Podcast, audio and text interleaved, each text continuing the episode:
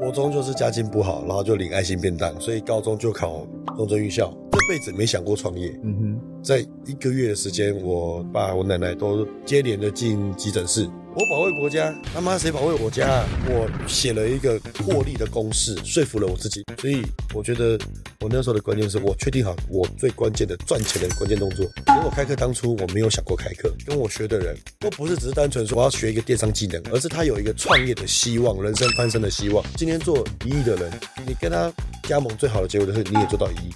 他带不了你走一亿以上的路。光统计这些百万以上的总和一年的业绩超过二十一亿新台币。如果我们做这个生意，我们本身不是金头脑，可以创造一个什么？所以我们要做两百年前人类就有的东西，跟两百年后人类还会继续有的东西。一个关键就是留意趋势。你会给还在创业路上的老板们什么样子的建议？耳朵关起来，做到底就对了。嗯，专心的把自己的赛道做到成绩。至少做到有成绩，你再来决定换赛道。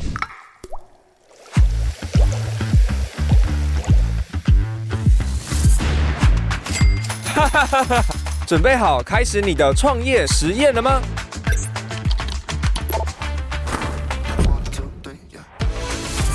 还等什么？跟我一起找出创业的完美组合，释放出无限的商业能量吧！Hello，大家好，欢迎收看《创业化合物》，我是 Charlie。今天邀请到的来宾呢，他过去曾是一名战斗机飞行员，后来放弃了飞行员的职业，开始经营电商网拍。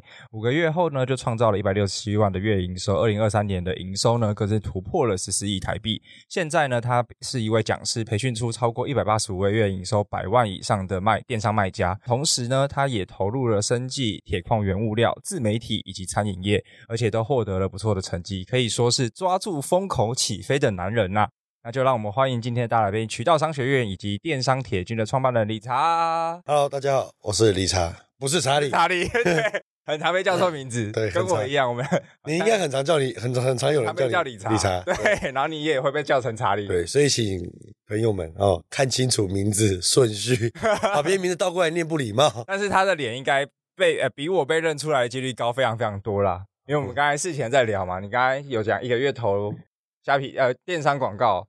在脸书上面了，光脸书上面，脸书上面大概一百五到两百万，然后投连续投了三年，投三年了，呃五六千万，所以台湾应该每个人都看过你，应该算是对创业论基数来说，论基数来说，对，呃、堪比歌手网红，堪比艺人呃形象预算。OK OK，对啊，那我觉得你的背景很特别啦，对，嗯、当初怎么会去当飞行员？因为你原本也不是念这个科系的嘛，对。飞行员因为家境不好，Okay. 所以从国中就是家境不好，然后就领爱心便当，所以高中就考中正预校，嗯，就一路中正预校、空军官校这样子很顺利的就毕业，然后中间要派美国一下下又回来，然后就当了飞，就很顺利啊，完训了，因为淘汰率很高嘛，嗯哼，然后等于老天爷有保佑了，身体然后自己的学习能力也都 OK，完训之后就当了飞行员了，就坦白说这是当军人，我觉得。那时候既然都决定要当军人了，觉得他要当最最屌，对，啊最屌的包含社会地位啊，又要包含收入最高，嗯哼，所以除了飞行员好像没有了，对啊，所以我这个很多人说好奇我这个眼镜，我这不是近视，这是要遮我黑眼圈，因为我会过敏的。OK，对，但是为什么会从飞行员然后决定要出来创业？其实收入也不错，对，其实坦白说，本来没有这辈子没想过创业，嗯哼。可是发生在应该是说什么情况让我决定要离开这样的高薪环境，而且就是算是很多人会觉得是高富帅啊。嗯哼，你看我二十二岁、二十三岁挂了飞鹰就开始是领百万年薪，对，还要飞战斗机，对啊，对听起来就就很帅。嗯，不，反正就是怎么去识别一个飞行员，就是不管晴天、雨天、下雨，大太不管晴天、雨天都喜欢戴一副墨镜出门的。OK OK，那。那时候就是我在台东受训的时候，嗯哼，发生过一个事情，就是在一个月的时间，我单亲嘛，所以我爸我奶奶都因接连的进急诊室，然后我跟部队请假都不让我请，所以那时候闪过一个很重要的念头，就是我保卫国家，他妈谁保卫我我家啊？所以我后来就觉得，虽然我不知道接下来干嘛，但我觉得这条路不能继续这样干，嗯，因为虽然说那时候年薪百万是很大的诱因嘛。但是有钱没自由，换你你要吗？时间被绑住不行。对啊，嗯，然后加上部队的风气文化大概是这样。我没有说部队不好，我会的很多技能，还有我的一些呃管理的专业等等的，其实都是部队培训出来的。所以他也给我很多的另外一面的，不是技术面的创业的资本，而是在心态面或是抗压性对层面的资本。嗯哼。可是我觉得人生还是要勇于追求自己真正要追求的。嗯哼。所以你后来就决定，然后我记得那时候是因为家里发生这件事情，然后也决定要做其他选择嘛。嗯，然后后来是看到说，哎，其实空姐做团购或是代购，好像都赚的比飞官还多。对，我那时候因为我我去考航空公司嘛，对，考上之后就开始哎跟一些朋友交流啊，嗯哼，然后就看这些空姐哇，每个都进出高档饭店，然后什么香奈儿啊，什么爱马仕，那都是基本标配。我就想说。有这么好赚吗？嗯，然后我一开始我一开始不认识他们的时候，我就觉得他们应该有 Sugar Daddy 啊，很多。后来跟着跟几个熟之后，发现哎，他们是跑代购，因为那个时候一四一五呃一五一六年的时候，代购其实管制很松，嗯哼，所以会变成说，哎，我其实在他们其实跑一趟，而且那时候又还没有发生那个私烟案，所以行李箱什么都没有什么管制。对，还可以借别人的箱子，装好装满。对，装好装满。一个代购的包可能二十万、三十万，代购回来退税有的没的，可能可以省个十趴。他中间赚个五趴，帮客户省个五趴。哇，这个你看二十万五趴就多少钱？嗯，所以一个包，他们就呃，应该说我认识那些人，他们就这样子做。所以我很哦，原来网络靠这样代购，靠这样经营社团可以赚钱。嗯哼，才开启我这样的思维。但是我也学他们做了。我曾经开过一个社团，然后把我全部亲朋友拉进来，对，但是失败的，因为空姐很懂得经营社群嘛，会拍照，会修图，啊，我不会，啊我就是一个油腻大叔。那时候还是年轻吧？啊，那时候是，呃，对，那时候就是一个黑眼圈很重的年轻人。OK，所以这样 po 出来就是没有效果。嗯哼，但是我很确定网络上可以赚钱这件事情，我是看到有人这样做到，我就开始去研究怎么从大陆进货啊，找货源啊，所以淘宝啊，阿里巴巴。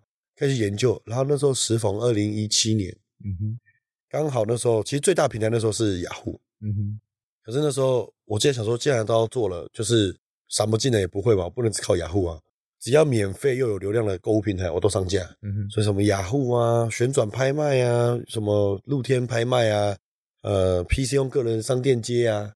然后连那时候最要起来的虾皮，其实那时候虾皮会不会成功，大家都不知道。对，刚进台湾。对，反正我只知道免费的流量又有消费者，我就把握。嗯，所以那时候很累。二零一七年的时候很累，是我要上架一个卫生纸盒，我要研究六个平台的演算法啊，对，然后上架的规格、游戏规则等等等等等等。所以其实我觉得环境上每一年都有每每个年代都有不同的挑战了。所以那个时候就这样子开始摸摸摸摸摸，就从网络上这样子，哎，从购物平台。因为脸书广告对我来讲是天方夜谭的，太难了。嗯，那个时候我没钱、没资本、也没技术，不敢去想象我做一个网站投脸书广告，所以从购物平台就这样开始。这个其实是很多想做电商人的第一步。对，因为其实大家没有那个资本，也不敢去花这个钱，因为你也不知道效果怎么样。没错。然后你也不晓得你的品到底卖不卖得动。没错，然后那到底就是呃，因为我觉得有你有几个时间轴嘛，嗯，对，那我觉得呃，最早从二零一七到现在，其实你电商后来做的非常非常成功，然后六个月营收就破单月营收就破破破百万了嘛。对，那时候我永远记得，二零一七年的十二月，我刚好有抓到圣诞节档期的东西，那时候就做全部的平台加起来了，做了一百五十六万。OK，然后那时候因为不懂，所以。你那时候坦白说也不知道要去弄什么公司啊，有的没的都是哦，所以人家面交啊，都有很多都现收面交就收现金的，啊，干嘛的？我就送哎，那时候这样子，那时候可以赚个快五十万。OK，那个时候了，毛利也不不错诶。其实电商到现在其实毛利都不差，不我觉得电商的毛利不差，是你在广告费太贵。对，很多人最大的问题就是，其实定倍比都可以抓到毛利。五十趴、六十趴、八十趴，但是你的广告费可能就占你。如果你以现在的脸书广告来讲，脸书广告可能就吃你的营业额的三成、四成。对，那好一点才挣到两成或一成。嗯哼，可是不管怎么样，对我来讲都很高。对，对呀、啊。那当初你你觉得你做对了哪些事情，所以才可以在这么一一来是小白没经验，嗯、然后你也是自学，对，那时候也没有什么老师在讲这些东西，没有啊，那时候哪有人？对，那你觉得你是做对了哪件事情才可以在六个月就创造这样子不错的成绩？那个时候我在决策的关键是，我会先考虑我的本人本事本钱。嗯哼，就是我当初为什么选择这个赛道，因为一个赛道就决定了，就是你的你选择了哪个赛道，基本上就已经决定了胜率的八十趴了嘛。嗯哼，嗯，因为我很知道我没有电商的背景，所以。弄官网这些，弄官网投脸书，我除了要额外花钱去学或请人做之外，都是我要先支出才能够有收入，看得到收益，而且还不见得是直接跟收益有关。所以我那时候第一个想法就是，也可能这个习惯是飞行员的职业训练。我们有点，我们有人在做风险管控嘛，啊，所以我会去想，那最坏情况。所以我觉得我要做网络的时候，我第一个想法就是，如果我进的货不卖，我可以怎么办？所以，我原想的是，好，那我假设我现在看到这个麦克风，我想要卖开，因为一开始没有人教你数据分析怎么样，没有人呢、啊，也不知道了。我进，那我就进少少，进个三个五个就好。嗯哼。然后呢，我又会想，那如果我这东西不卖了，我这东西，诶，是不是真的市场上好的东西？我问我周边的朋友、同朋友、同学、同事，我直接用成本价给他们，他们会不会有需求？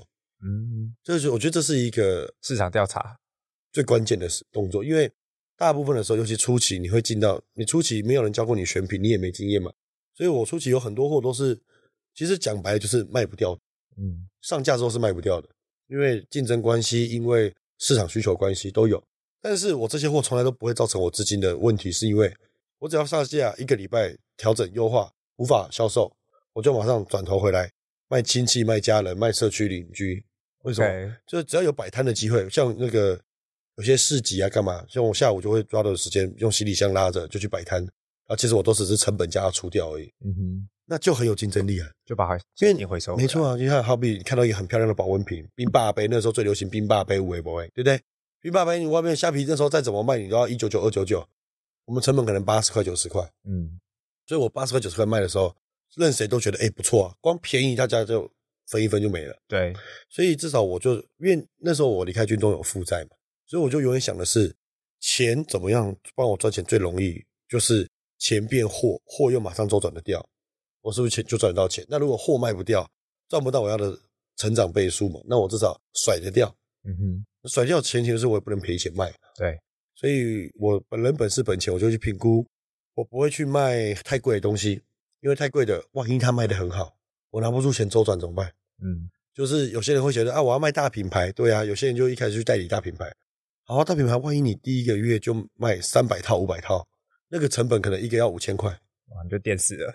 你光垫钱就垫垫不完了嘛，对，对不对？然后可能大品牌又跟你凹周转金，所以我觉得每个人在不管呢、啊，你要做哪个赛道之前，你的第一步就是你清不清楚你自己，有人本事本钱，哦，这六个字我觉得是伴随着我到现在。嗯哼，那你确定好这件事情没问题，你解套方案也都有。就像我们自己后来这个观念，我也用用用在我们一些餐饮业。嗯哼，我要叫的货叫的料，万一今天跑不掉，我的这些菜，这些早上采过来的菜，我的扼杀市场在哪里？哦，我可不可以卖给做晚上做自助餐的，做宵夜场的？就是这种方式，就是你永远想的是，你花了钱，如果市场不如预期的时候，你这笔这个货这个成本收得回来，能不能收回来？嗯，我觉得这是关键。对，好，那。只要在市场上有货，就有机会赚钱。可是万一不卖，你也要甩得掉。嗯，所以这就是一开始我觉得所有人呢，只要想靠卖货赚钱的最关键的一个核心核心思维。对，我觉得这个讲的超级受用诶，因为你只要能甩得掉，其实你就不会赔到钱。那你可以再选到下一个品，没错，你就续命了。对，你就是朝那个当下活下来，也就续命。对，okay. 至少你不会被你的失败就困在这边。嗯，对。所以那时候其实就是试了很多，就是一直在试，一直在试，一直在试。对。对。那后来有没有就是应该有试出了自己的选品规则？对，我其实是我曾经，我觉得应该是说，我那时候其实很慌。我相信很多人都这样，但是我那时候就是某一天，我就站在窗户上面就选。学那种像那个呃，就学那个电影那个佐克伯，就是在玻璃上面开始用那个玻璃笔写，对不对？我写了一个获利的公式，说服了我自己，让我就好像突然找到方向，而且找到跑道就可以全力冲刺。至少当时欺骗了自己。嗯哼。那我觉得所有创业的人，就是很多尤其第一次创业的，你可能不知道自己在忙什么，对，因为太多事情要做了。所以我那时候看到这件事情，就是我自己以我做虾皮卖东西。我就跟我自己讲说，好，这么多商品能卖，我说以我能玩的，就是市场上售价三百五百块的东西，因为超过这个售价的成本对我来讲都太高。嗯，我周转卖很好，说我周转不来。那三五百块的东西，我又锁定我的利润一定要有一百块，就是我卖这样东西出去，我的利润那时候虾皮不用收手续费嘛，对，所以我的利润也要有一百块，不然我就不碰这个商品。所以我想说，好，那什么样叫做选品成功？难道我每一次都靠运气才叫成功吗？因为现在叫任何一个人来选品，他都是先凭感觉嘛，对，所以我也是先从感觉出发，可是从感觉里面我要找到，哎，为什么这商品会卖，这商品不会卖的规律。后来再去把这些规律跟数据去做分析，所以我前我那时候就告诉我自己，不管我选多少品，我应该重点是在我卖场里面能够稳定销售的，累积出多少，这才是我的收入嘛。嗯，假设我可以很投，我可以一个月毛毛起来选一百个品，我也可以一个月毛起来选一千个品，可是选多少品上来都不是重点，而是你真正市场上活下来，达到你要的标准，它才能赚钱。嗯，所以我那时候给我自己一个很简单、最一开始的，就是让我自己相信这条路可以做得到。我说，既然我本来去航空公司，薪水可以领到一个月三十万，那我怎么帮我自己创造三十万的收入？好，那我就抓，如果是卖三五百块的商品，我一个品我的最低的获利我要一百块，那到底一天卖几个叫做成功？嗯哼，这大家都没有把握吧？没有人有办法是用算的告诉我自己说，哎，我这个品。一天有把握卖几个，对吧？对，因为我说，我觉得再厉害行销公司也不敢保证。嗯哼。可是我就告诉我，这叫做最低标准了。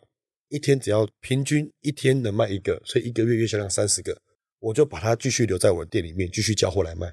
这是我的起步的一个很简单，说服我自己，让我心态整个沉淀下来，愿意全力冲的，就是找到方向了。因为伸手不见五指啊，那时候所有创业人都是这样。可是也因为这个动作，我就知道一件事情。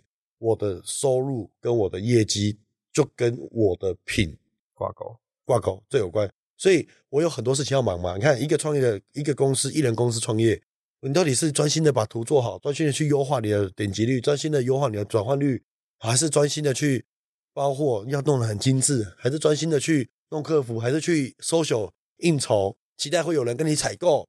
太多事情要做了。嗯，后来我就发现一件事情，我的业绩。的最底层的架构逻辑，最关键的动作就是跟我的商品选品有关。那选品一开始我没经验，也没有人告诉我数据怎么办。可是我确定一件事情，我给我自己要求就是，我不管我今天能选多少品，重点是我一个月要测出多少品可以活在我的店铺里面，平均一天卖一个，一个月卖三十个，一个帮我赚一百。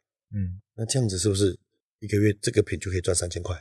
对，那我要赚到一个月三十万的收入，我是不是？想办法用最短的时间累积到我的卖场里面有一百个这样的品，嗯，我是不是就有三十万真的的利润？对，那我就更有勇气，我就不去航空公司报道了。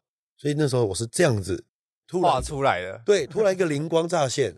所以我觉得你不要看那些电影上面在那些怎么佐克伯他们都在宿舍的窗户上面写，嗯，那是真的有用的，因为它是让你去沟通跟沉淀，对，对，让你跟自己沟通，嗯，而且用量化的方式去沟通。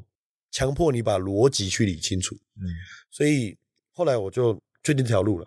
可是很难，因为选品上架，你说人会有体力的极限干嘛的？所以我就知道，我接下来所有的流程优化，最重要就是我怎么开始减少不必要的动作，在过滤商品到可以上架。嗯哼，上架之后又要做哪些动作，可以最快时间测试出它会不会卖？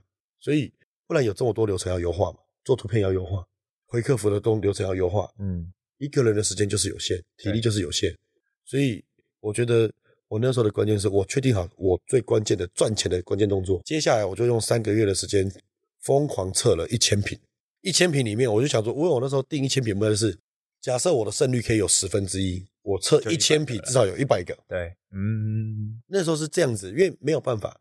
可是其实后来，我现在在经营公司之后，我才发现这才是真正的创业。嗯，所有的公司规模化之后。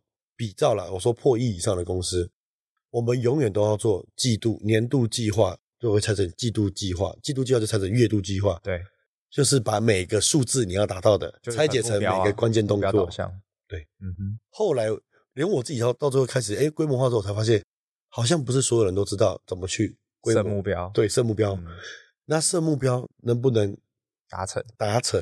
然后跟你这个目标能达成的关键动作是什么？嗯，我觉得才是重点之的重点。对，其实这个就是在用 OK 啊在拆解，就是你先设了一个 O，比如说你要一开一开始要选，对，然后用一百个品，然后每个品都能跑一百块，赚赚到一百块，然后每天都有，然后所以 KR 就是你就是选了一千个品，然后又算了十 percent，然后就可以达成这件事情。OK，所以它它它它的背后的理论就是 OK 啊。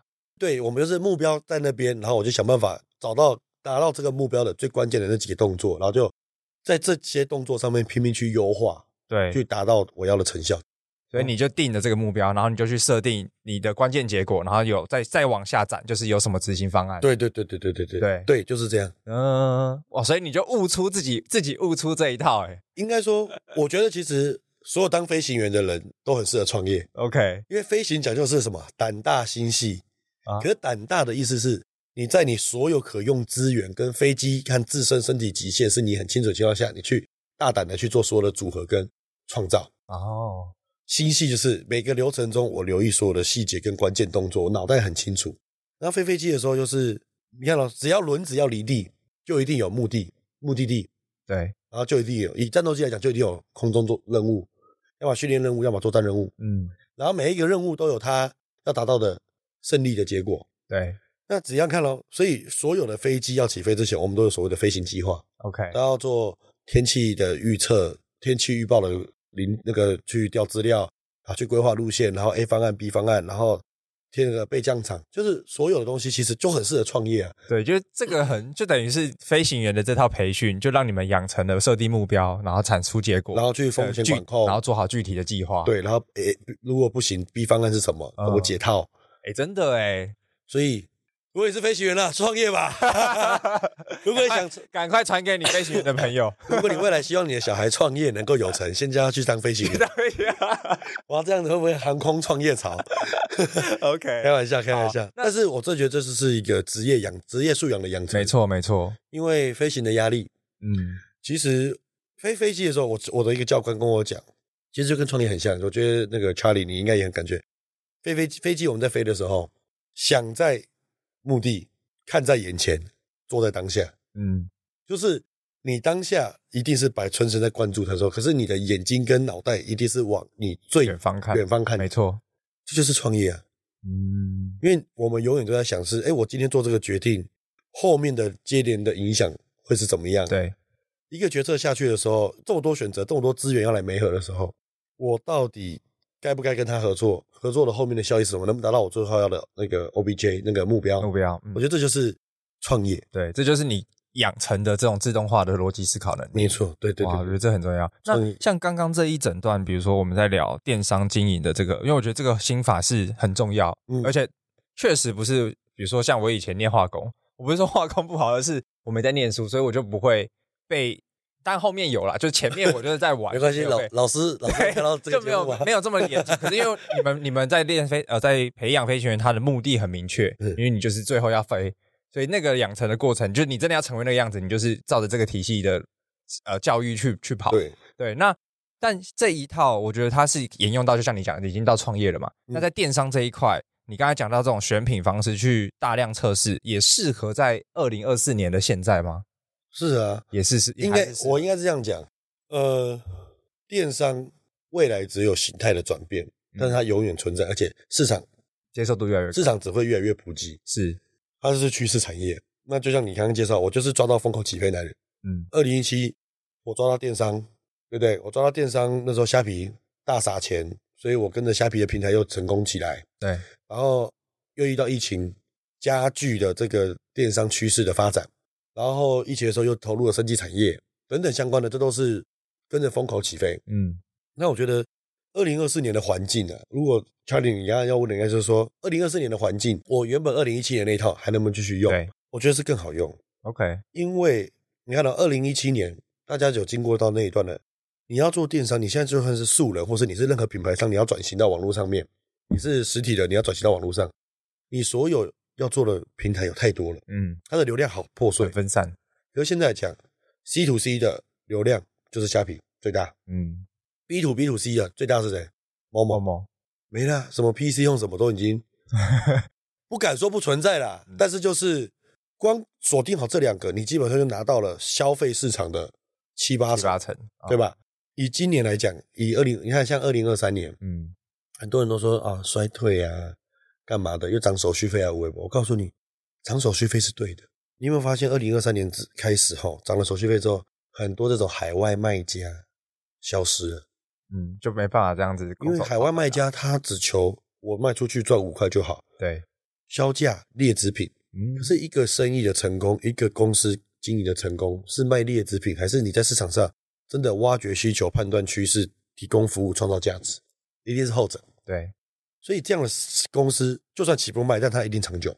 我们就是这样子啊，有这么多可以销价到货的商品，切尾货回来到货的，我们一律不碰。嗯，我们只做我们锁定好利润、锁定好价值空间的。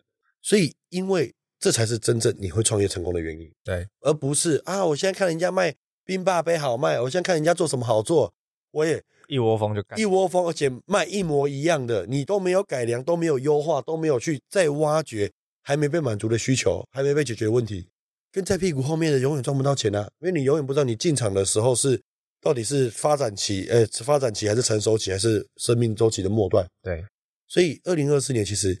我觉得更好做，是因为少了很多海外卖家的竞争。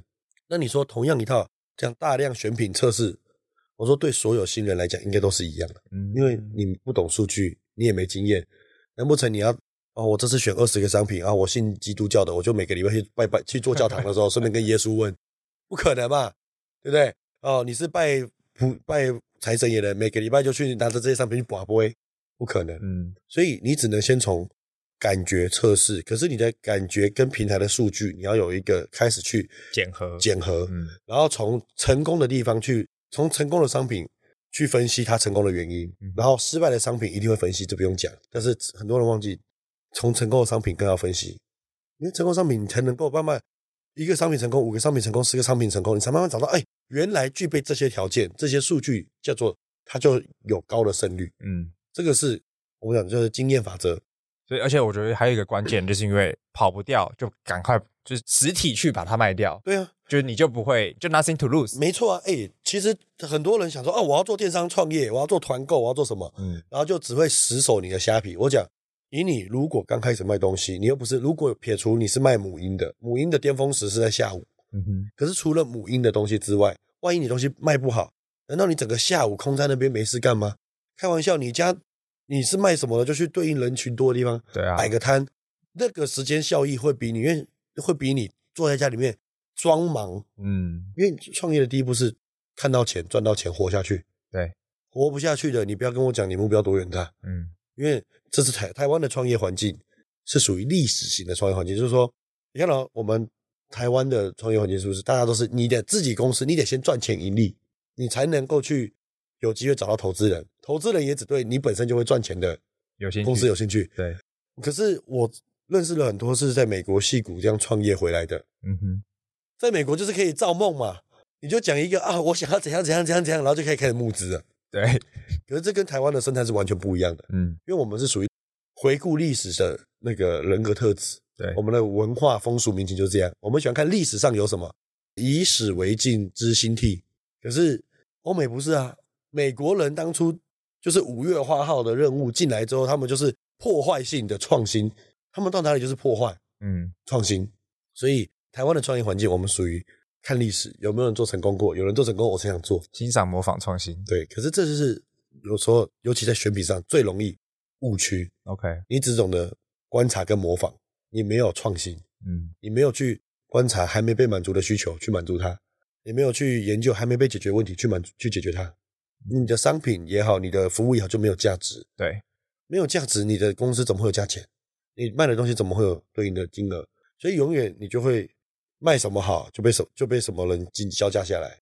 嗯，我觉得这是一个你真的要做好虾皮也好，因为虾皮属于最竞争的平台。对，很多在上面的大卖家，他也他是靠着大量采购的金额去创造他的成本竞争力。对，可是其实真正的关键应该还是在。你看准的市那个市场，你看准的市场需求，跟你你的商品能够解决的问题，嗯哼，这个东西有存在价值，你才能够服务到客人，也就会有赚，确保你赚到这条钱。对，然后竞争就算他对着你，也是要有一定实力的人才能跟你一样自己去开开发或找厂商做一些特规。嗯，我觉得这才是能够守住这一我们的一亩三分地利润的关键。嗯，就是最基本做生意的核心啦。对了，都一样啊。对对对对对，OK。那所以像其实从电商这一套，然后到后面你就开始跨到培训市场嘛。对，其实这一块有成绩了。嗯，然后开始做了，比如说电商铁军啊，然后跟渠道商学院，嗯，可不可以讲一下说，哎，这个转折或者这个契机是什么？其实就是被强迫啊。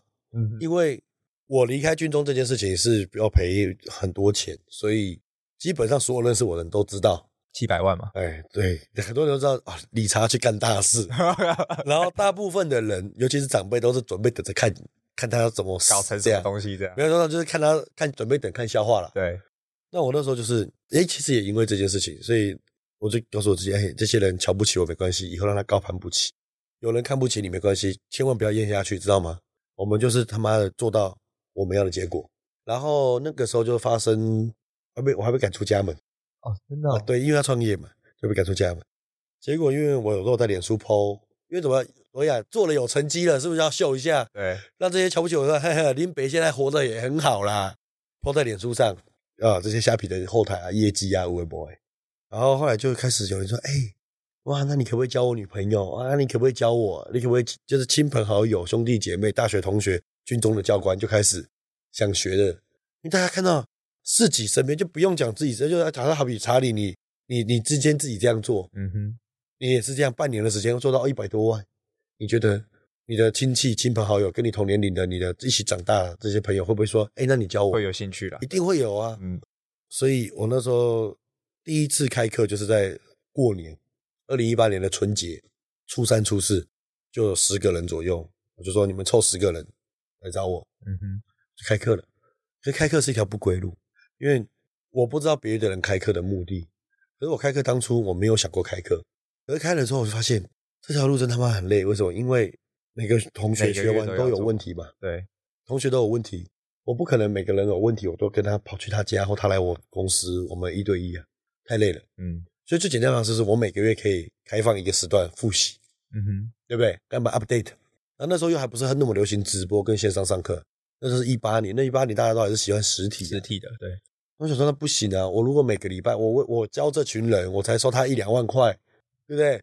收一两万块，结果我要服务他一辈子哦，因为没有办法教下去之后就是一辈子的。因为所有来跟我学的人都不是只是单纯说我要解决我要学一个电商技能，而是他有一个创业的希望、人生翻身的希望，背负在我我们的身上。我们是一起为了去实现这件事情而来，因为他看他不是为了要学虾皮而来，他是为了要像我一样可以创业成功而来。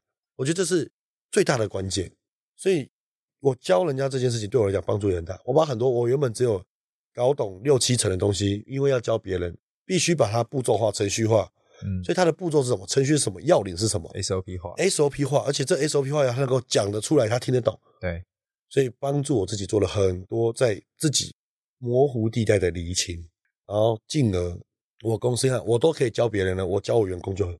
更明确，而且还可以要求，嗯，所以我们内部复制就很快，我们内部的组织团队小组的复制就裂变就很快，公司的成长，我在成长过程中几乎没有缺过人，然后教了这些人之后，不能只教一个月啊，不能说哎上完一次课了拍拍屁股走人，我想说那要每个月帮他 update 他，要复习啊，因为这是一个责任嘛，嗯，就是好吧，那既然都做了，就开始把这条路看看能不能每个月都十个人十个人开，就这样子。每个月做做做做做，一路做到现在。哇，一八年一月份，所以你看了几年了？六年，六年。而且我很很骄傲。其实这一路上，像你看，现在也也有我们公司前员工自己跑出去跟着我们培训出来的加盟商去开课，嗯，都没有问题啊。因为我的想法就是，你要跟我竞争市场没问题，因为我这六年来有多少人跟我抢抢市场，嗯哼，到时候都消失不见了。我从第一个做那是唯一，做到后来成绩出来了变第一。我们有一百八十五位。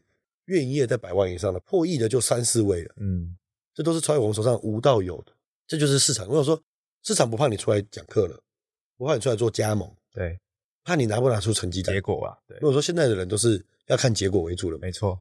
所以我当时很幸运，我在一八年的时候应该算是第一个出来教虾皮。嗯，所以我从做市场的第一个，后来那时候也是唯一一个。后来开始有竞争之后，我变成是成绩是业界第一个。嗯哼。所以这就是一个我觉得我很幸运啊！你看我做什么行业，是不是都是抓到那个风口上？对，所以我也要呼吁啊，这边有很多虾皮卖家，然后大卖家可能也会看到，对不对？不要再出来教课了，来，我们来合作，对不对？你做好几亿的，我们一起来合作。嗯，你去外面开课，那个广告费都划不不划算了。你来我这边，我们现在一千多位、两千多位加盟商一起分钱。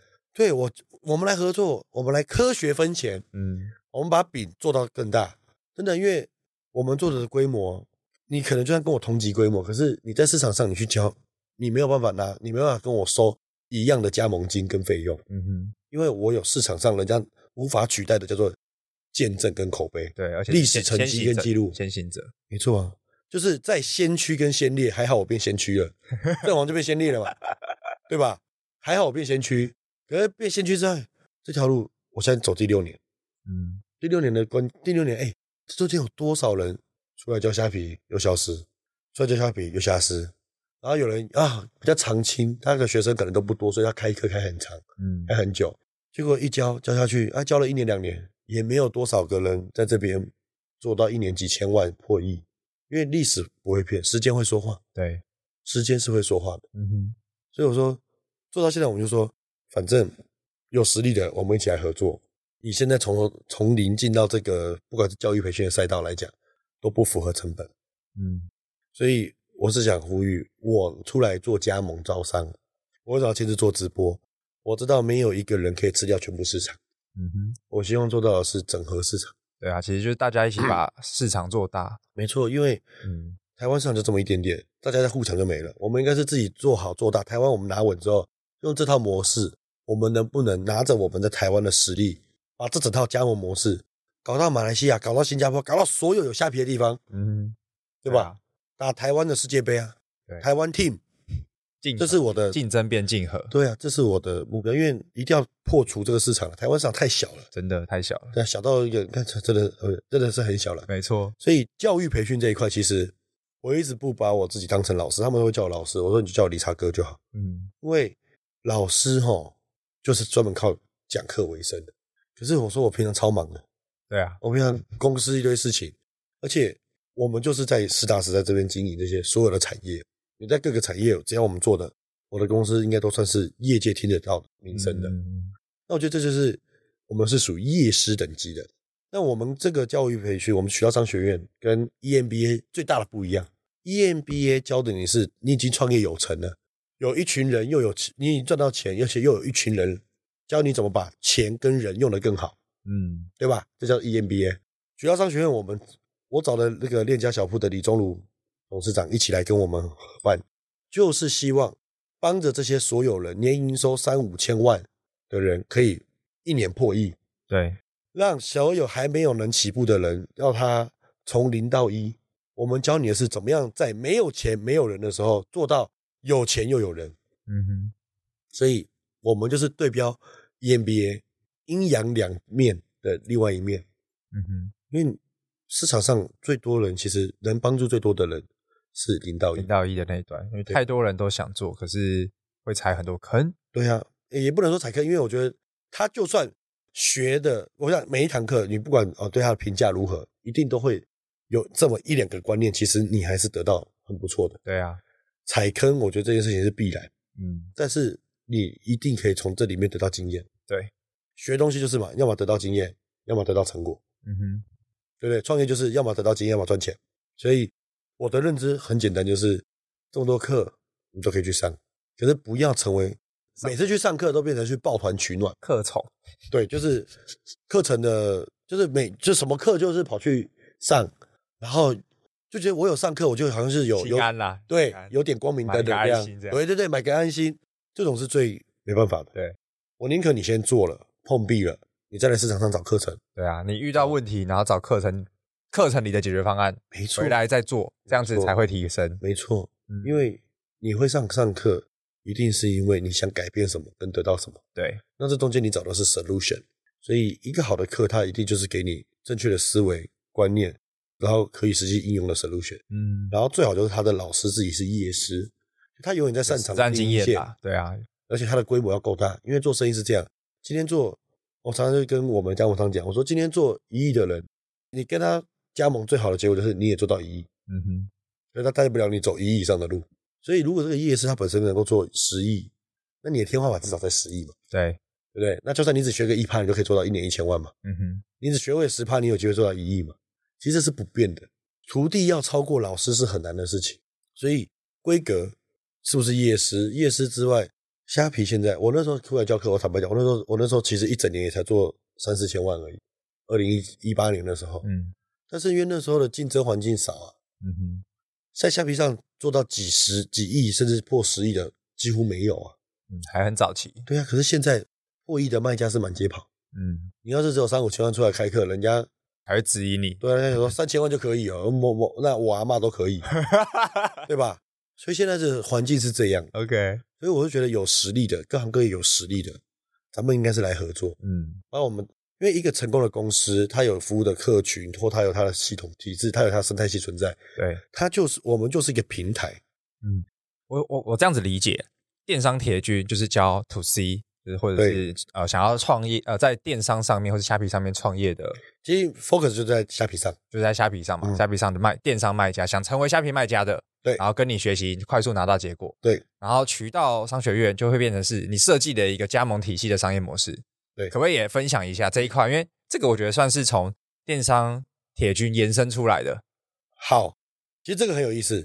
渠道商学院，我最骄傲的就是我是全台湾唯一一个可以把李宗儒、李宗儒董事长，他基本上他等于是全台湾只要做网络电商相关，对，他是跟创业 都会追踪的这个对企业家，嗯，对吧？人设就是非常就是企业家的形象。全台湾有这么多单位找他去客座讲课干嘛的，他就是觉得这些课程，他去呃碍于情面去帮忙讲一些都没问题，但是他希望就像我们这样是看得到结果跟最终的出效果的，所以全台湾你看到李宗儒董事长创业迈入第十九年，只有我成功的把他请出山来为我们这边的人打造两堂课，所以学校商学院做的事情是这样，我们是一个创业者，所有品牌所有做生意的人都需要我们的地方。我们在这里，你要生意上从体制上，透过我们司董会帮你去调整商业模式，再透过我们背后的资源，因为很多你解现在很多你现阶段解决不了问题，我们有时候打一通电话，嗯，就解决了。对，这个就是创业嘛。嗯，坦白讲，是不是就这样？这就是我们在做的事情。OK，我们帮你媒合资源，对接窗口，或是把你需要的，那每一个生意都需要流量，这不变。那所有的老板，我说连董明珠，我为什么会出来开始做直播？哦，董明珠都已经下来做直播了，嗯、所以你看他是他是格力电器品牌的负责人，然后他也是大陆卖电器直播的纪录保持人了。嗯，我一场卖了不知道好几亿啊，人民币。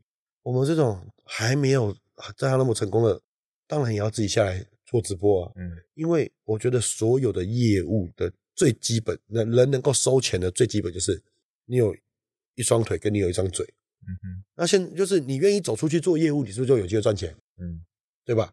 可是现在有直播更好了，你愿意开直播，你愿意露你的脸讲话，你还不用走出去，你都可以赚钱嘛。嗯哼，就是看你沟通的价值有没有这个价钱，对对吧？嗯哼，所以渠道商学院就是帮所有做生意的品牌商也好，白牌商也好，或是你是各种，你来这边，我们透过各种方式帮你把流量增，赋能你流量在各个渠道上面。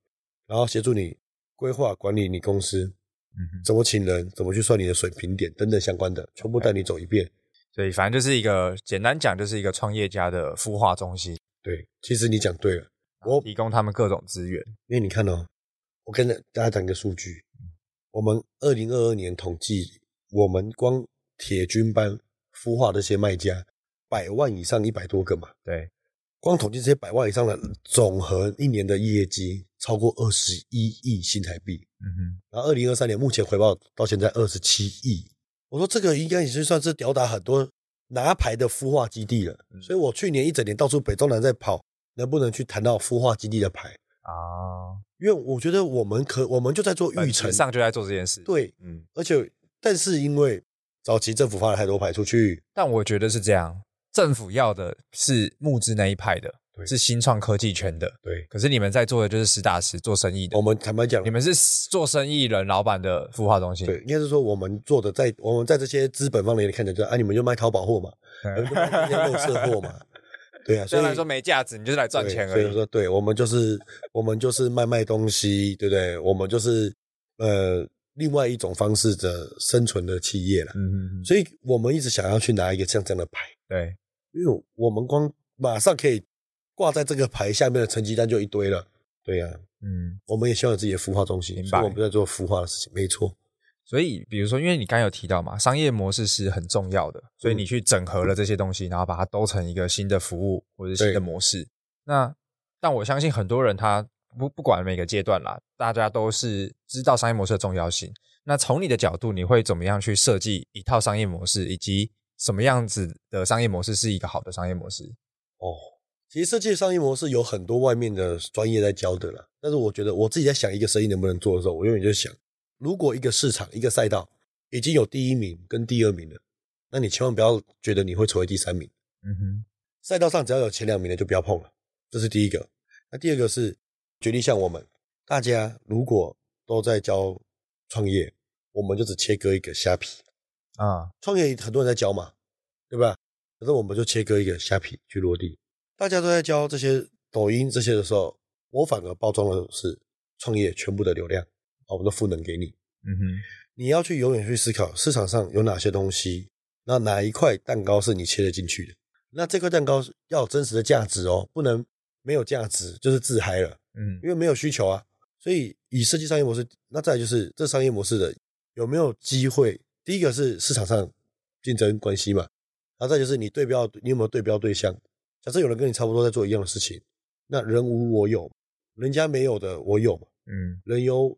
我优嘛，人家有了我会比他好嘛，人有我价廉嘛，人价廉我不赚钱嘛，就是看这个整个逻辑。所以我自己做的逻辑是这样：以我们学校商学院或铁局班，为什么同样是教课的产业，同样是培训的产业，为什么可以做得这么长青？大家都有客服，可是我们的客服基本上不分假日，不分凌晨三点还是早上七点。嗯，我们因为我们这些老板，他可能我现在是七点才有空啊，我上线之后，好像哎，我怎么线上课程的账号密码忘记了？对。或者是哎，我怎么那个虾皮现在发生这个问题？马上截图私讯我们，或传到我们的群组，基本上二十分钟、十分钟之内都会有人回答完。因为我很意识很清楚，如果我今天是花了这个钱来加盟，所以我付出的每一个时间，就是希望赶快疏通这些问题来赚钱嘛。对，所以他在赚钱的路上遇到的问题严不严重？嗯，哪怕只是一个账号密码忘记，我觉得都很重要。嗯，所以我们有很强大的。后勤客服，我们有很强大的加盟商关怀计划。你把我其实一打开，我们加盟商，我要跟他一对一，北中南我们都还有陪跑陪跑。嗯哼，因为我知道有些人他可能，你叫他每个月都，他可能有小朋友啊，他没办法离开家里啊，他小朋友可能没办法带着在台北来台中上课啊。嗯，所以我们就会有北中南，我们派我们的主管，派我们的那个大卖家，北中南就地服务。嗯哼。我刚才想要延伸问，因为像你刚才讲到各个关怀计划或者客服 CRM 这一块，对，是每一个不管是卖家也好，或者是创业都很重要的一环。对，那你做到像你刚才讲到是，比如说二十分钟的问题在线上，在二十分钟内就会被解决嘛？对。那但员工他就是他是怎么样？你是怎么样去驱动他们哦？有这个使命，然后愿意为啊二十四小时待命帮你做这件事？怎么样打造很奴的很奴的同仁是吗？可以，你可以这样解读。其实不是奴啦，我要跟人家讲。其实我觉得我自己在公司，我扮演的角色是，我永远是沟通你这个职务的价值，所以你的精神，然后最后你的责任。嗯哼，因为他只要认同这个职务的精神跟他能创造的价值，他自己就有这个责任心。所以他是客服，你也可以讲说你就是客服。可是我就会跟客服讲，你们是最辛苦的一群。因为你们每天接受的是很多抱怨和负能量，对。但是你如果懂，你如果在这个位置上面，你懂得左耳进右耳出，而且你可以让来抱怨的人最后买更多东西回去，或是你可以把这个看似危机的最后做成转机，然后叫做，如果说买货卖货人就是闲货人嘛，嗯，那你这个你这样子的心态跟能力，以后走到哪一个行业都会很成功，因为。这个抗，这个是每个职务，职务一定会有一个名称，但是它不包含你所有要做的事情跟你历练。那至于你愿意做到多少事情，不是我要求你的，嗯哼，是你发自内心你的责任心造成的。那如果你今，因为所以，我跟我们同仁主管沟通，每个年轻人我都讲，你一来，就算你录取，你是我主管，我也会跟你讲，你不可能在我这里干一辈子，我也不期望，因为年轻人现在只要有能力的都想出去玩。对，所以我自己也是啊，我都从我从飞行员都可以赔七百多万离开了，我怎么会期待我的同仁会跟着我干一辈子？嗯，所以基本上你只要是年轻又有实力的，我都会跟他讲，你在这里就是认真练功。嗯哼，有机会就去创业，就这样而已。有机会就去被挖角，什么都一定会。哦，那他自己就知道。哦，对，我来这里只是过水，可是过水他愿意过多久？嗯，那就取决于公司的发展跟他觉得未来的价值。那他为什么愿意三更半夜也回？干嘛的？就是你平常跟他在沟通相处的时候，除了你你的带领，还有你做事情的方式，能不能让他知道做这些事情的价值和精神，还有公司的精神？因为只有精神跟价值，才能办法延续一代又一代。因为你老板第一第一小公司创业一定这样，老板自己就以身作则，你就是影响你带的第一层。可是开始公司员工五十人、一百人、两百人、三百人、五百人的时候，新进来的弟弟妹妹不都不见得都认识你啊。对。可是你要你怎么样让这个东西继续？就是你一开始传递的一个精神，到你第一批的人，到时候可能变主管，他们以身作则，就会去要散发这样的精神出去。嗯。那你看到、哦、所有的精神是什么公司文化都是这样养成的。嗯，对不对？对，宫庙神明不管拜所有信仰，都是在强调一个精神的传递。嗯，对啊，所以公司也是讲究精神的传递。所以从呃现在应该也成长到多少人？中间的吗？对，需要我自己来管的快四百。你一个人管四百人？就是我所有要参与的公司啊，OK，里面需要我参与这几个公司的营运管理，就是大概快四百人。然后像你刚刚有提到，你们在发展的过程其实没有缺过人。对，然后那你你们是怎么样去？因为像刚刚有提到嘛，你们是以身作则，然后去教育好员工的一些使命价值观，嗯，让他知道说在这个职务上他在累积什么，嗯、他练完功他之后要去做，你们也可以 support 他，嗯。那找人这件事情，你不是也有一些技技法？找人有分两个，一个是属于规格品的人，我这个学品一样，有规格品跟特规品。规格品就是说。我到处都看得到有这样技能的人，每间公司都有这些，只要跟我同性质的公司都有需要这些人才。嗯、哼那另外一种是特规品，像我们是做虾皮，我们也有顾问服务，所以我们需要培养操盘师。操盘师就比较需要我们自己去物色，对，然后来培从零培训他。如果是规格品、规格型的人才，其实最简单方法，第一第一棒啊，如果我我应该讲你在没有规模的时候，一定就是先。一定是应征到一个能用就用，先评估他的做事情的态度，嗯哼，然后再慢慢公司赚钱了，不是把这个人升职，因为你要你公司开始有钱之后，我们以有钱的角度来讲，我们都是直接挖角有经验的，嗯，因为很多老板的迷思是，其实一个老板你的思维就是你公司在管销人发财各个面向的天花板，我们也没有在上市会公司待过，也没有经历过这些，对，我怎么有办法去管理跟规划？所以，我只要公司确保有赚钱了，我接下来二号、第二棒或是那个人，我就开始去找足够有经验的。嗯，他请进来之后，就是告诉你，你给我规划，交给你规划，然后带下面的人。然后，没错，然后再就是像我们有影音嘛，干嘛有的没的，怎么请这些人？很简单，先挖角一个不错的进来，进来之后，哎，第一个礼拜看完工作表现不错，态度 OK，好，第一个月我试用期确定没问题，来，接下来我们要达到这样的 KPI，你觉得你需要什么样的团队？你需要哪些人？那他可能觉得哦，那我觉得我还需要两个企，我还需要一个企划，两个拍摄，一个拍摄，两个剪辑，或者一个剪辑一个特效。他就告诉你他需要什么了嘛？嗯，所以他才懂啊。对。哦，我说那这样子，你大概一个月，你这个 team 大概抓多少的薪资？好，那你身边你在业界你有没有认识合作过？你觉得工作能力、态度、条件不错的？有。好，你当他们老板，你去挖角他们，条件你开，条件你开有个好处哦。OK，人是你请的。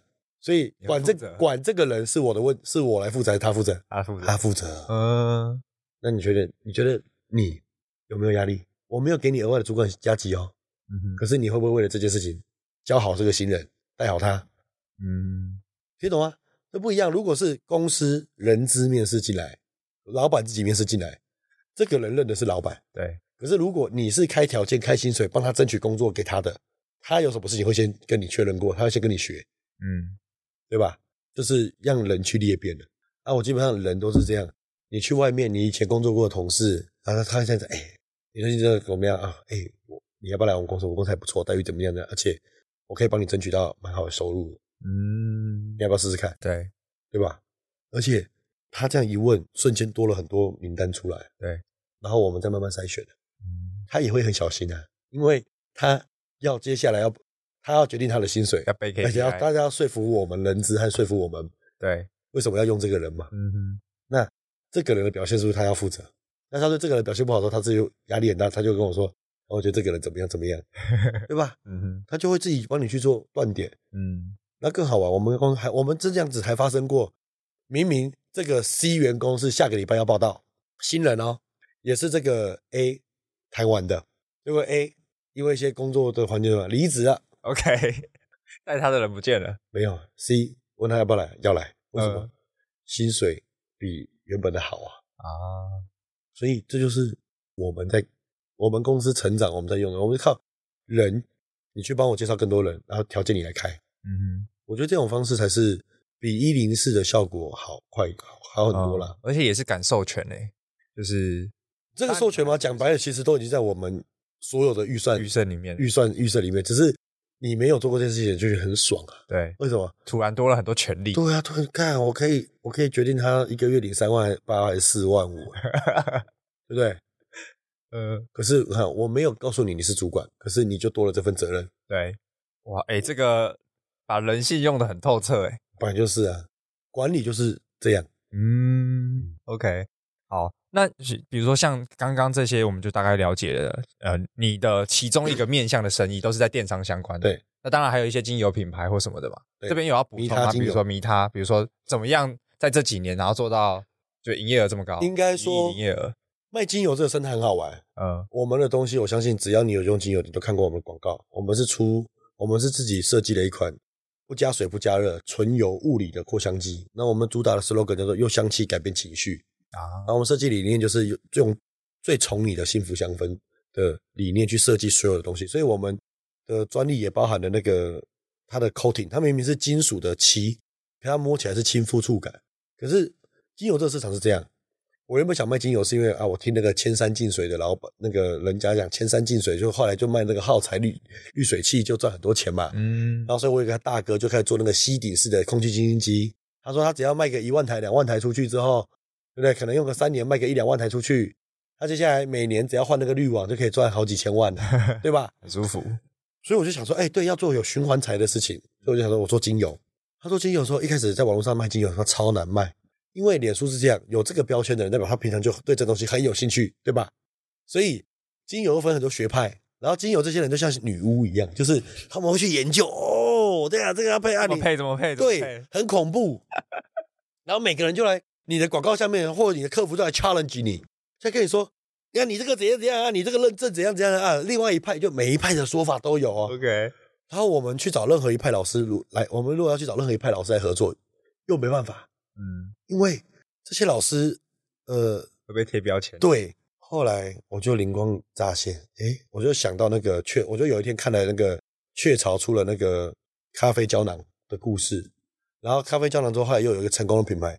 它整合了全部人的胶囊，就是你现在看到大比较大的胖胖的那种环保胶囊。嗯、因为那时候雀巢有自己的规格，星巴克有自己，因为每个品牌都有自己的规格，它就统一了一台机器，然后把所有的豆子都先拿拿代理权下来之后自己做，做到最后市场上它变市占率最大的胶囊机之后，全部人都用它的规格。嗯，所以我想说，对啊，我应该是设计一款任何品牌、任何派系，我不管你是多特瑞啊、样丽饼直销精油的。任何一个用精油的人都可以用我的设备，我去赋能你使用的感受，嗯，然后又帮你省油，所以我们连录影啊，我有机器运转，这个空间二十平很香，机器运转八小时只用你两克精油、三克精油。啊，因为好的精油，尤其像直销精油，那个一瓶十十十十五克，可能就要两千块、三千块，对，哎，那一克堪比黄金啊，对啊，对啊，真的是这样，对，对啊。哦，这才两千多块。对啊，那一刻都好贵啊。嗯，所以我们就花了很多钱去设计这样，设计出来了，果然就卖爆了。OK，从第一代的从马卡龙色，我们做的马卡龙机，嗯，后来做到这个所谓的这个 Meta One，然后现在要改良出 Meta Pro。OK，这个东西就是我们在做。那我的最后的最后，我们现在在设计一个东西是，我要成为一个云端的平台，通过设备结合云端，叫做居家芳香调调香师 AI 调香师。我到时候就一个 APP 啊，觉得我现在有运动了，我现在我要运动，所以它就会帮你调出一个让你很有能量的味道。OK，然后然后到最后各个老师学派是不是开始在云端，就像 Spotify 一样，你可以在上面创作，嗯，然后你是很有名的老师，很多 follow 的，你还可以流量分润，或是要付零点九九美金解锁，用你的配方这样。对，这我们现在都在 OK 用这些大数据去。我觉得我觉得这块非常特别，然后我觉得想要延伸两个，第一个是你看到了。你进呃在精油市场打不进去，因为派系太多。但你做出一个需他们需要使用的器具，对。那这里你怎么样去研发，或者去开模，或者是怎么样去找厂商？研发研发找厂商，其实就是真的要，其实很好啊。就是你要先找，你要先找自己的产品设计师，嗯，因为你要一定要有产品设计师，产品设计师他才能够去把结构一些问题大概先有个七八十分的谱机构概念，然后再来对机构这些设构设计出来之后。你才能去找，再去找工厂，因为那时候我还没有配合很好的工厂，所以你万一任何 idea 给工厂听到，他没做出来，他出出一个没那么厉害的啊，你也是被偷 idea。对，设计出来之后，再去找几间比较有规模、有实力的，就是坦白说，就是也在试，愿意跟你签保密协议的。OK，厂去试去开模。OK，然后这个流程中，我觉得其实开模具不难，可能是很多人不懂，你要开模具之前，尤其是好金头脑的 idea，你一定要记得保密协议。嗯。然后你是每一次开会都要全程录音录影，像我的开会就是每一次都全程录影。嗯，那对国外厂商线上直播就是全程的录影。OK，因为万因为我也是请教过前辈，啊，嗯，我很幸运，我第一个办公室的房东他以前是全家鼎新集团中国大陆的战略长。哦，他就问过我一个问题，我觉得可以分享给大家。他说：“小初，你做的不错诶，那请问你新品发表之前你要做的第一步是什么？”那我们就用电商的讲法，我就说，哎，我们要去种草啊，好去媒合啊，然后把既有可以先抓住滚回回本的通路。就我这一上，我通路就已经可以可以卖了，可以卖。然后通路会给我买断的有多少人？我是不是可以先把我的基本第一批的货款都先拿回来？嗯，这叫基本盘嘛。对，广告跑的好坏，你要靠 ROAS 赚。你如果是靠 ROAS 在活的公司，那都不用活。嗯，因为你 ROAS 不好，你就倒赔、欸。对，那都不用玩。结果我讲完之后，他说不错，但是他就问你的二代出来了没？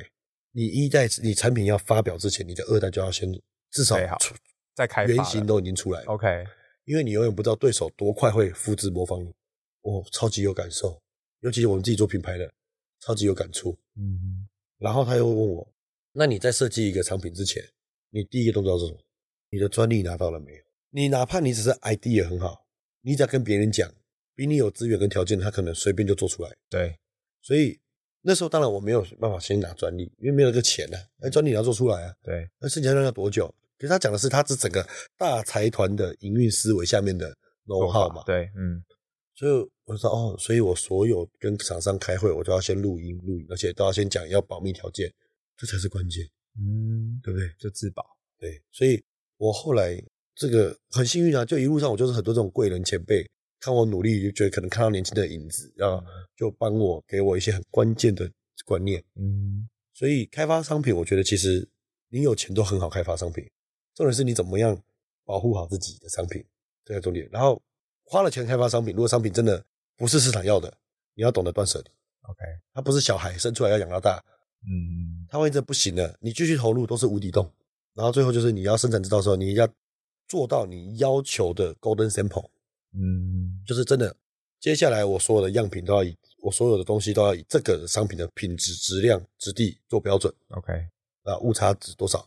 嗯，然后就把它标准化。对，因为很多人是想的说，哦，我能不能生产一批东西会卖赚钱？可是万一它很卖，你从原本一个月只要生生产个五百套、一千套，你变成一年要卖个三万套、五万套的时候，你没有这个东西。你的品质就反而会出问题。对，然后你光退货干嘛？我都遇过。OK，我光退货那时候，我们最高最高良率最差的时候，退货率到达八趴。你知道退我们那时候平我们平均平均单价大概两千五，利润大概有一千。嗯，平均退货来回，因为我们都是宅配嘛。对，宅配车送八十块，回来也回来一百啊一百。OK，嗯，大众物流他这样，反正嗯，那万一他只要。换货一次，我们就损失一百八吧，对，对不对？嗯，万一遇到鸡王，他就能特别衰啊。嗯哼，连续两次换货，我们就都不用玩了，对，对吧？所以你要有永远，你所有开发东西一定要先，一定要要求到你的量产的良率。嗯，对，，OK，这也都是一个经验血汗的经验谈嘞。不然你卖爆了，你就赔爆了，就赔爆，真的，真的，真的卖爆就赔爆了。我们其他电商卖家也有。我觉得最有名的就是有一个卖那个集资上面的什么一秒顺收二折反向伞，嗯哼，他就他他就是瞬间在集资上面卖了两三千万，OK，最后东西良率太差，我还就我们办公室的团购了十几只。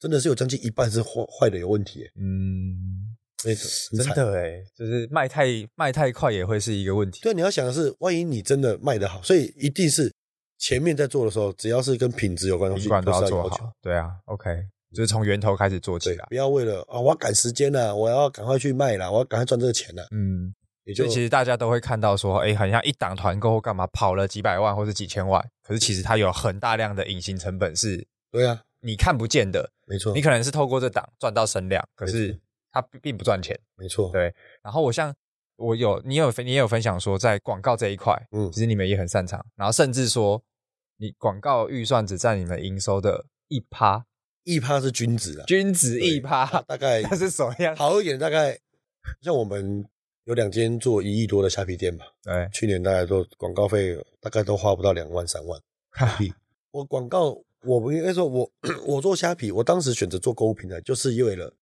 吃它上面的流量。OK，所以它上面，它购物平台的好处是它有一套 SEO 系统在上面。嗯哼，所以我看的是长远，就是说我做的这样，你看吧，我可以靠广告去砸赚钱，因为广告就是一个捷径嘛，我可以马上让商品曝光，马上有变现，我可以让商品曝光嘛，嗯，曝光又有些赚钱嘛，对。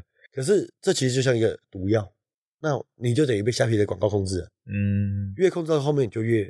赚不到钱，OK，成效一差，你都没利润。嗯哼，不是卖不卖的问题啊。对做能够一两亿以上的卖家来讲，我们已经不是在比谁的营业额了嘛。我们比的是什么？谁的可能什么广告？对啊，你做一亿，如果要花一千万的广告费，我做一亿花两万块广告费，我省下来九百九十八万，我可以多做多少事情？哇，嗯，这才是我觉得在购物平台上的真实的胜利。OK，你一定要在每个战场上面去定义你的胜利是什么。而不是我有营业额就好，嗯，因为有胜利你才能够走长远，对吧？所以你看，以做购物平台，我们的我的逻辑就是，我起步输给很多人没关系啊。很多大卖家他们早期是大量进货、压货、到货、卖货、无为不为。哦，还有人还有台湾厂商，因为为了要节税，跑去中国大陆设公司，再从中国大陆用海外卖家身份卖回来都有，嗯。可是我要做的是长远久，只要这个平台流量还在，我能不能越做越轻松？所以就是钻研 SEO 这一套，对的，因为你看，而且好处了，虾皮一开始是没有广告系统的，OK，所以我的选品逻辑一开始就是演算法这些什么，就是要去研究它，嗯，然后去各种测试了解。所以广告费来讲，看过我们家后台的都是跌破眼镜，嗯，真的是跌破眼镜。好，反正相关的更进阶就去报铁军班就知道了。我们有那个了，我直播会分享了有机会到直播间看就好了。好，没问题。然后我觉得最后，我觉得有一个你做选择的。依循标准，就是你是如何去抓这些风口，比如说从虾皮，然后到抖音，然后到就到自媒体，然后又到比如说生计、生计，然后铁矿那个矿矿物原料这一块，然后后来到疫情复苏之后又投到餐饮。好，如何做选择？我觉得我听过一个朋朋友分享，他讲的其实就是我潜意识里面在想的。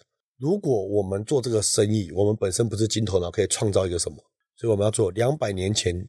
人类就有的东西，跟两百年后人类还会继续有的东西，所以零售的买卖，所以我卖上面大部分都是什么？都是这些生活百货用品、日用品。这个两百年前就有人在用，两百年后也还是有人，人还是要用日用品，对吧？所以保健品，我们的主打科技燕窝，科技燕窝是不是两百年前慈禧太后就在吃？就燕窝的好，我们需不需要再跟你沟通教育？嗯，需要吗？不用，不用，不用。那我们做保健品，美白、瘦身、减重。降三高、关节疼痛，这几个是不是都是最主要的？嗯哼，对吧？那这些是不是两百年前的人就有这些问题？两百年的人后还是有这些问题？不用再去教育市场了，我不要再教育市场了，嗯，我不要再教育市场了。然后，可是我又能够切到一条赛道，变成这个市场的新东西。OK，这才是关键。那你说自媒体也一样啊？当大家都在教你怎么拍自媒体变现干嘛的时候，不是你没有落地的东西，你经营自媒体就自嗨，嗯。除非你可以像大小杨哥一样这么会搞笑，这些人他们的成功，他们是在最早期抓风口的时候疯狂的搞笑，对，而且他们到底会不会成不知道，嗯，我们不能幸存者偏差，因为你会看到现在看到这些张琪老师，看到这些周文强，看到这些抖音上的红人大小杨哥，对不对？最近还有人讲他们估值，二零二三年的估值到一千多亿人民币，嗯，那是幸存者偏差，对啊。但有更多的是失败的。你要知道，十三亿人口只出一个大小杨哥，对，十三亿的人口啊，嗯，很恐怖，代表什么意思？全球也才几亿人口，嗯，七十七十几亿，对，全球七十几亿、八十亿的人口，十三亿就占了三分之呃四五分之一、四分之一、五分之一，也才出一个他们，嗯，我们不能幸存者偏差，我们要看到是更多阵亡的，对，所以我我只选择做两百年前就有人做的，嗯，两百年前这些人类需求还是存在的，OK，所以我觉得这才是我在看的重点，嗯，然后就依循着时间走，然后就在这个赛道上找到。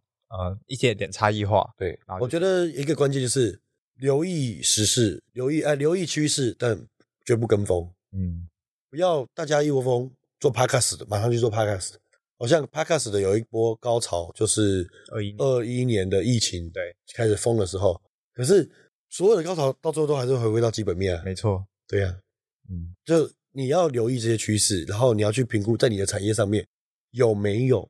值得你现在去投入跟结合，然后在这边你有没有足够的变现套现的能力？嗯哼，再去做真正的落地，而不是我为了自媒体而做自媒体。嗯哼，很多人为了做自媒体，自媒体装逼买车什么有的没的，本末倒置啦。对啊，很多人说啊，我做这样子我可以向上社交，我人脉破圈。其实对所有要创业的年轻，尤其是我们这种从零从最底层爬上来。最好的破圈方式就是你在你的赛道上发光发热，做出成绩。对，你做出成绩之后，所有业界大佬都会想，因为你就有利用价值。没错，你有 know how。我说今天佐克伯也是因为把这个脸书弄弄弄弄弄到有一点程度之后，他就遇到这些创投干嘛的，才来找他把他整个从美国推到整个几个板块去啊。嗯，所以这些硬体设备都不是重点，重点是你在你的赛道上面能不能。拿到发光发热，对，拿到结果发光发热，你有成名战，嗯，我觉得这是超级重要，而且是直接就是验证了你这一路以来的的历程。没错，没错。最后只有一个问题，嗯，经历了这么多，嗯，那你会给还在创业路上的老板们什么样子的建议？耳朵关起来，做到底就对了，嗯，因为会有太多人质疑你，质疑你，怀疑你，然后中间也会有很多。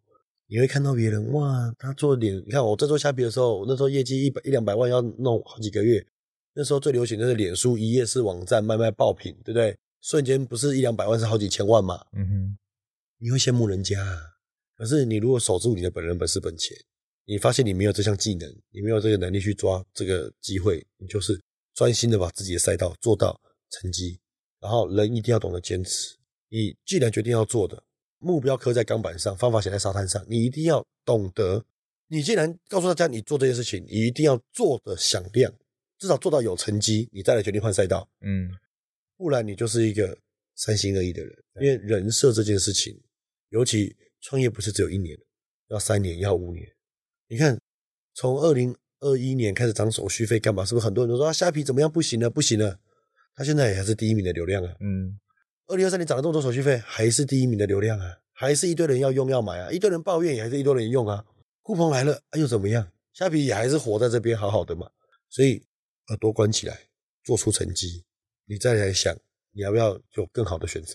嗯，我觉得这个也很受用啦，就是真的要有成绩之后，你才会有成绩单去。做到别的赛道上，或者是拿到更好的结果，没错，对啊，所以我觉得今天从理查哥的分享，真的让我们从电商板块到他选择如何抓住风口的一些核心 insight，嗯，然后我觉得都会有一些，都都会对创业家的老板们是一个很好的借鉴。